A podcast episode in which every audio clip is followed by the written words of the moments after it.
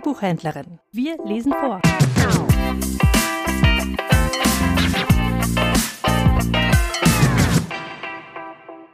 Zaubersenf und Petersilienstängel von Elke Bräunling.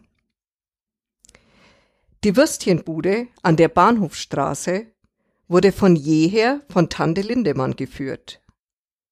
Nicht nur ihre Bratwürstchen waren die leckersten der kleinen Stadt. Es war noch eher die besondere Atmosphäre, die dort herrschte.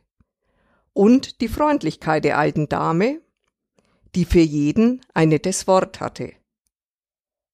Kunden, die ihr besonders am Herzen lagen, verwöhnte sie gerne mit einem zweiten Klacks Senf, einem Rosmarin-Honigsenf, den sie selbst herstellte, dekoriert mit einem Petersilienzweiglein. Und alle, wirklich alle, liebten diesen Senfklacks so sehr, dass sie oft eigens deswegen eine Bratwurst bestellten. Guten Tag, liebe Frau Lindemann, grüßte der alte Herr Peter, der beinahe täglich zum Bratwurststand kam. Er konnte sich nicht erlauben, jeden Tag eine Wurst zu essen. Er kam zum Plaudern. Meist kurz bevor der Stand geschlossen wurde. Oft hatte er Glück und es lag noch eine Wurst auf dem Grill, die niemand mehr wollte. Die bekam er dann immer mit dem berühmten Klacks Spezialsenf und einem freundlichen Lächeln serviert. Lass es dir schmecken. Ich bin froh, dass ich sie noch an den Mann bringen kann.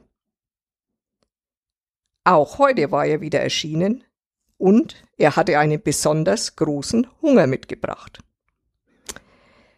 Übers Nachdenken, sagte er mit einem verlegenen Grinsen, habe ich doch glatt das Essen vergessen.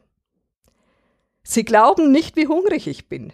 Und ich zahle selbst. Eine Bratwurst bitte mit Kartoffelsalat und natürlich mit Ihrem Zaubersenf. Darauf freue ich mich schon den ganzen Tag. Erstaunt sah Tante Lindemann ihren Lieblingskunden an. So fröhlich hatte sie ihn lange nicht gesehen. Wenn sie recht überlegte, war das noch nie der Fall gewesen.